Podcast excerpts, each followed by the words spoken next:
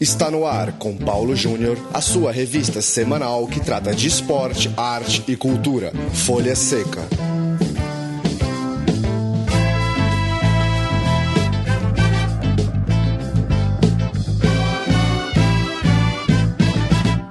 Olá para você, ouvinte do programa Folha Seca. Hora de mais um encontro para a gente tratar de literatura e cinema relacionados ao esporte. Folha Seca esse de número 90. Toda quarta-feira a gente pinga em central3.com.br. Você pode assinar também no seu celular para receber os programas e ouvi-lo quando quiser. Folha Seca de hoje bate um papo com Bruna Epifânio, diretora do documentário Inhoquim, o Caipira Centenário, que leva o 15 de Piracicaba ao cinema e será exibido na próxima segunda-feira, dia 30, às 7 da noite, aqui no Espaço Itaú de Cinema, em São Paulo como parte da sexta edição do festival Cinefute. Tudo bem, Bruna?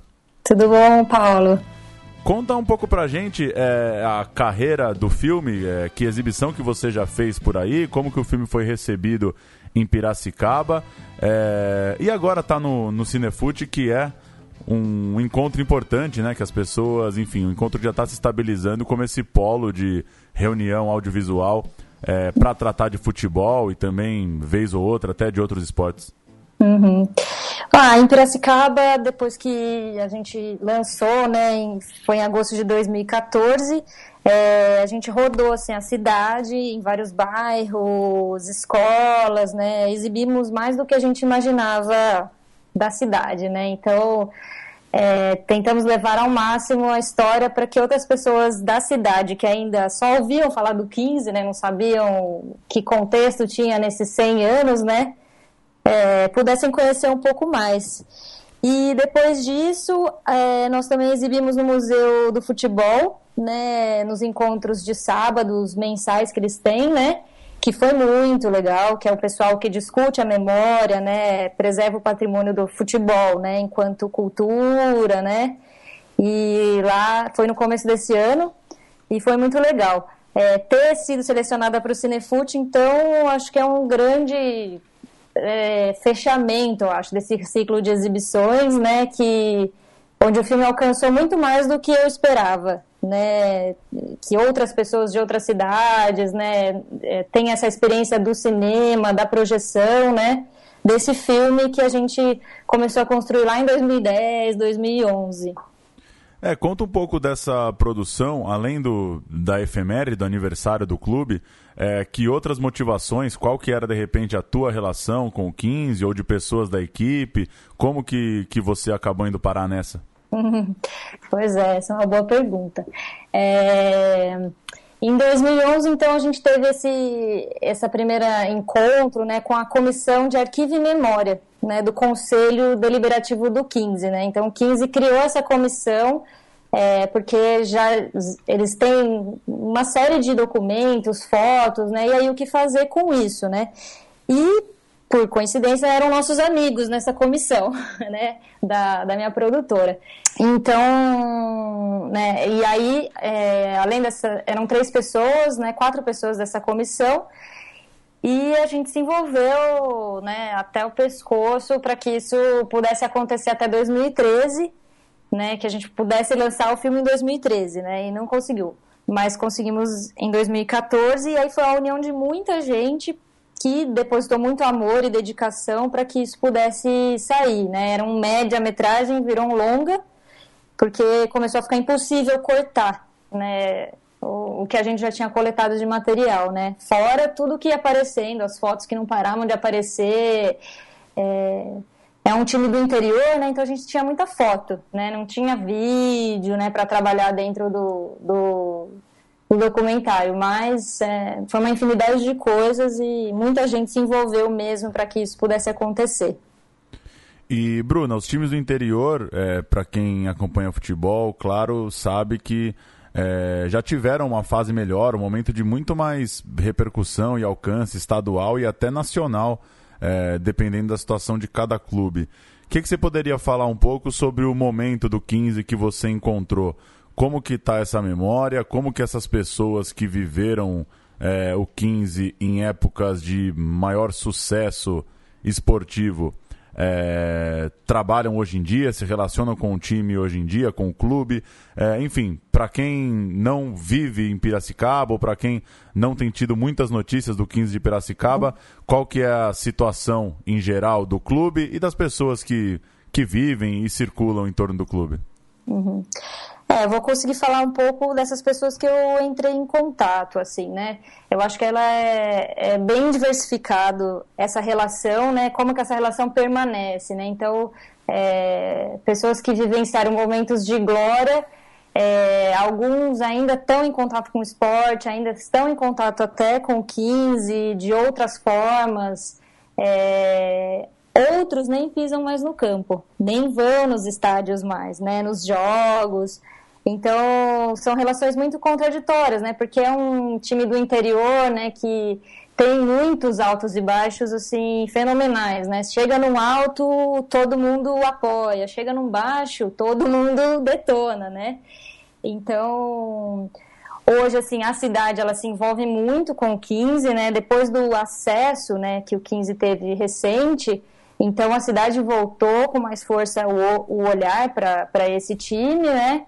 É, para o cuidado com essa cultura, para a preservação disso. E, mas o medo é assim, né? Saiu do acesso, né? Ficam aqueles resistentes, né? Aqueles que acreditam, né? Na dor e na alegria, né? Então, assim, é, eu vejo como um time que ainda está ali tentando sair dessa, dessa situação de, sei lá, um quase afogamento, né? Como muitos outros que a gente pode perceber, né, outros times do interior, né. Acho que o 15 é muito forte pela questão cultural de Piracicaba, né, tem muita gente que já ouviu falar de Piracicaba por conta da música, por conta do, do time de futebol, é... mas eu sei que não é a realidade de outros, né.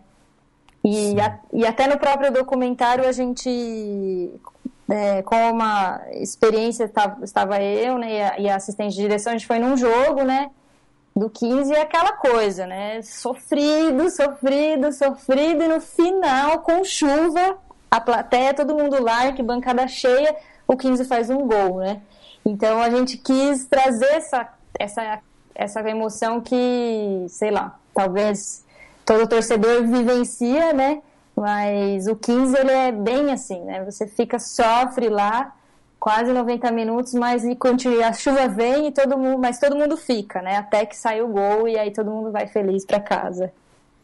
Legal, a gente vai ouvir um trecho é, onde o hino do 15 de Piracicaba, por sinal muito bonito, é tocado no violão diante de alguns dos entrevistados do filme.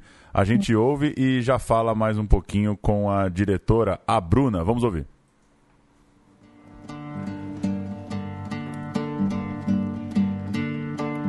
Salve o 15 de novembro, glorioso esquadrão. Na vitória ou na derrota, está em nosso coração. O basquete é colossal, ó gigante do interior, muitas vezes campeão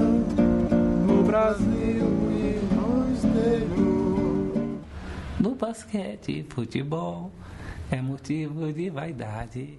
Falamos de hino, tinha que ter Celso Zelt cantarolando também, esse fanático e maluco por hinos de futebol. É, Bruna, conta um pouco, falando é, um pouco de, de, documentário mesmo, de cinema. É, que, que, que, que você pensou para o filme? Que possibilidades também vocês conseguiram é, fazer? O filme é, é, majoritariamente dado por entrevistas. É, enfim, conta um pouco aí da, da montagem, da narrativa que você criou no filme. Uhum.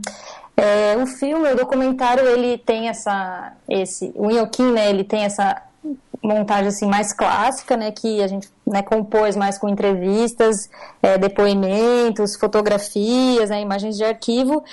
E, e é isso, assim, na verdade a narrativa ela se baseia em, em momentos, né, da história desses 100 anos, que a gente selecionou alguns, então era, eram os altos, baixos, médios, essa questão cultural, essa relação do futebol é, de antigamente, entre aspas, né, com esse futebol hoje.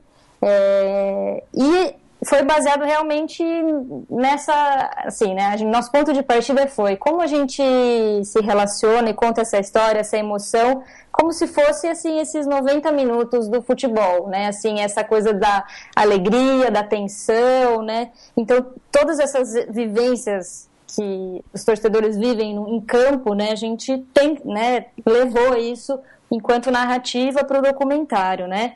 E então, assim, tem momentos é, que a gente vê o jogador mais antigo, vivo do 15, que infelizmente esse ano ele faleceu, né, que é o seu cardeal. Né, a gente conseguiu em tempo, né, ter esse registro dele. É, e ele faz muito essa contra, ela, ele fala muito lucidamente dessa, dessa contradição do futebol como era na época dele e hoje, né, o que se vê, né, da forma simples de falar como ele teve, mas muito sábia, né. Então a gente buscou essa, essa questão da emoção do jogo permeando essa narrativa, né? Legal. É, em Oquim, filme que conta a história do 15 de Piracicaba, esse centenário clube do interior paulista, em exibição no Cinefute, então, segunda-feira, dia 30, 7 da noite, no Espaço Itaú, aqui em São Paulo, parte da programação, repito, do sexto Cinefute. Bruna, é, valeu pela conversa, boa jornada com o filme e Esperamos que, que apareçam aí novas exibições para para além do, de espalhar o filme pela internet, que ele consiga também ter a experiência de uma projeção maior, porque sempre vale a pena, né? É, muito obrigada, Paulo, pelo espaço e fica um convite a todos a assistir esse filme na segunda-feira, que fala de futebol, mas fala um pouco mais do que o futebol. Valeu, um abraço. Abraço, até.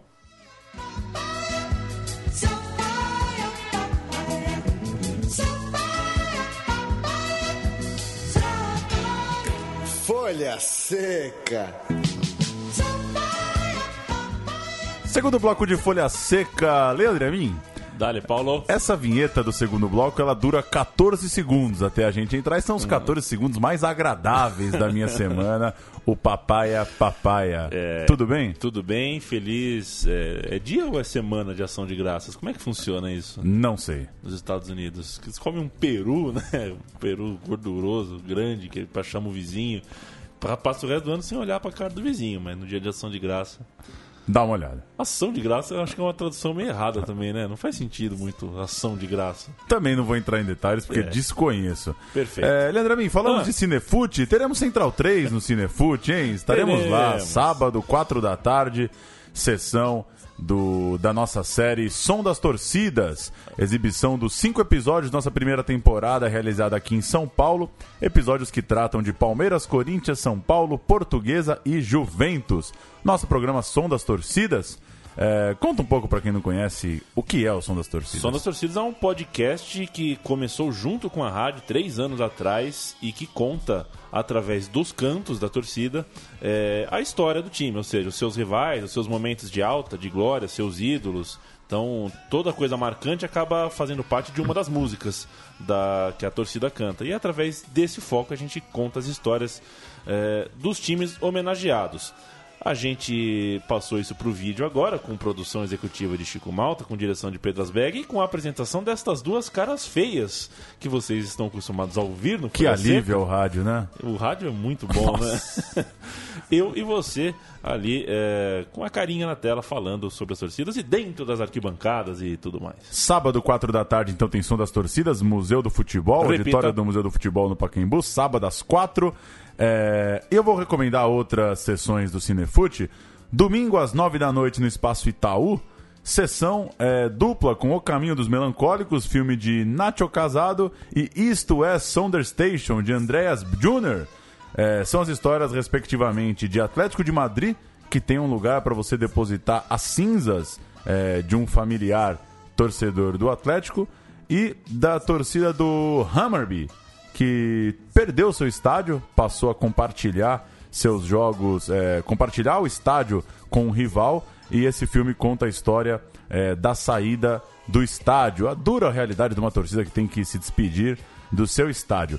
Segunda-feira, é, às sete da noite, tem Comercial FC, a equipe fantasma, filme de Hugo Giorgetti, que conta a história do comercial quem já passou na frente da Federação Paulista de Futebol vê um distintivo do comercial. Ele é, É. um dos times fundadores e muito pouco se sabe da história desse time. Mas duas recomendações. Segunda, nove da noite, Rebeldes do Futebol, Afonsinho, Grande. episódio é, sobre Afonsinho, mais uma produção da dupla Gires Pérez e Gires Hoff, que já fez a primeira temporada de Rebeldes do Futebol. Na época, o representante brasileiro era o Sócrates, agora na segunda temporada, Afonsinho. E para fechar as recomendações, terça, nove da noite, Paysandu 100 anos de paixão, filme da dupla Marco André e Gustavo Godinho, história do também centena- centenário Paysandu. Todos esses filmes, o filme sobre o 15 de Piracicaba, que a gente acabou de bater um papo com a diretora, o nosso Som das Torcidas, a programação tá lá em- no site do Cinefute. Só buscar no site do Cinefute, a gente vai postar também aqui na descrição do programa. E um abraço pro Pedrox, torcedor do Paysandu, que não Grande perde um Pedrox. seca. E o Pedrox que é, não se abateu com, com o fracasso do acesso. É, porque acha que a campanha foi boa, o ano é positivo e ano que vem o Paysandu sobe. Concordo, e a segunda divisão deveria ser mais valorizada num país tão grande. Você está entre o 21 e o 40 time, Tá ótimo. é, deveria ser motivo realmente de mais consideração. Paulão, Oi. está sendo lançado neste mês o livro Lars Grael, Um Líder para os Nossos Tempos, biografia narrada por ele e escrita pelo jornalista Eduardo Orrata. Monstro. O grande Eduardo Orrata. Em suas 240 páginas, o livro conta de uma maneira muito leve a trajetória da vida de Lars, seus valores e história de família, além de permitir que o leitor crie uma intimidade com o atleta, uma intimidade com Lars Grael.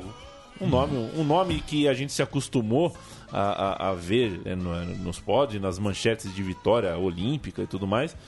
Mas um nome que não existe outro, né? Não, Pois tem, é. não tem dois Lars, né? Não Brasil. tem dois Lars Grael, como também não tem dois Robert Scheid e não É. tem dois Torbens. É, essa turma, essa turma é, tem muita identidade com o esporte, muita identidade com as Olimpíadas. E se é coisa do Eduardo Rata, deve ser coisa boa, Leandro e a mim. Certamente. Veremos aí sucesso para a biografia de Lars Grael. Na próxima terça-feira, dia 1 de dezembro, acontece a apresentação de um trabalho de conclusão de curso ali na Faculdade Casper Libero. O livro Quem Quer Ser Marta? Os Caminhos Tortuosos das Meninas que Querem Jogar Futebol no Brasil. Trabalho das alunas Juliana Arregui e Ana Carolina Silva. E a gente espera que, que consiga se tornar mais um livro é, na bibliografia não só do futebol, mas nesse caso específico do futebol feminino. Ainda tem muito pouco livro sobre futebol feminino. É, diz a própria Marta que está em processo de, de fazer uma biografia oficial, né? Ela que já teve, inclusive, já vetou um livro que tratava da vida dela. E então, mais uma contribuição aí, um TCC, nasce um TCC, de repente vira um livro, vira bibliografia legal pro futebol feminino brasileiro. Música pra fechar, Leandro e a minha? Música pra fechar, nós vamos fechar com a música Belfast Boy, de Don Fardon, na semana em que a morte de George Best completa 10 anos. O que, que você acha daquela frase? é, como é que é? Maradona is good. É, o barará, melhor- George's best. O George's Best. Eu- Não é a que eu mais gosto, tá em terceiro lugar pra mim as outras. Mas é muito difundida, né? São as frases muito difundidas. Ele foi muito mais do que isso, né? Claro. Porque foi um, um excelente jogador, né? Tem no YouTube, um, um- se você colocar um. é, pode colocar qualquer palavra-chave ali com o George Best, você vai acabar topando num documentário. É todo em inglês, então é um pouco difícil para quem não tem o domínio do idioma é, pegar realmente a, a- toda a essência do documentário. Mas tem cada imagem de jogada, cada imagem é, dele em campo, não só com a bola nos pés, mas o comportamento dele realmente é, deixou, deixou muito dinheiro e muita energia na boemia, mas não faltou nada em campo. Que bom. Que bom pra quem viu George Best. A gente fecha então com essa homenagem 10 anos da morte de George Best, música Belfast Boy, e o Folha Seca volta na semana que vem. Até lá.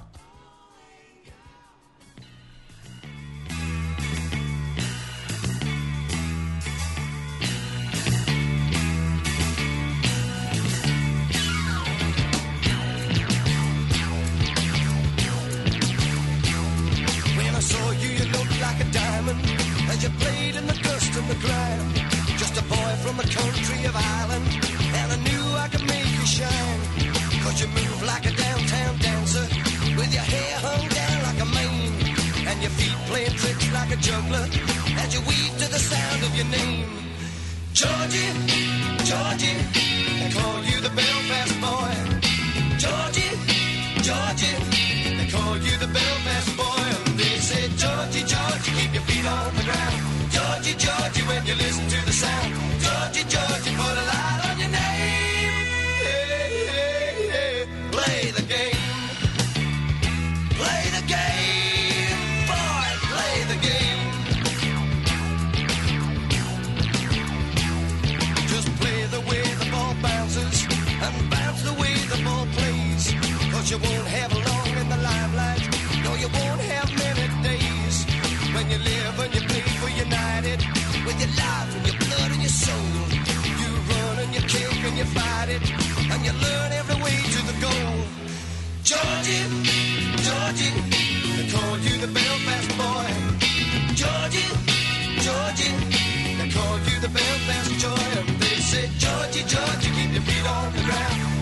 jokey when you listen to the sound.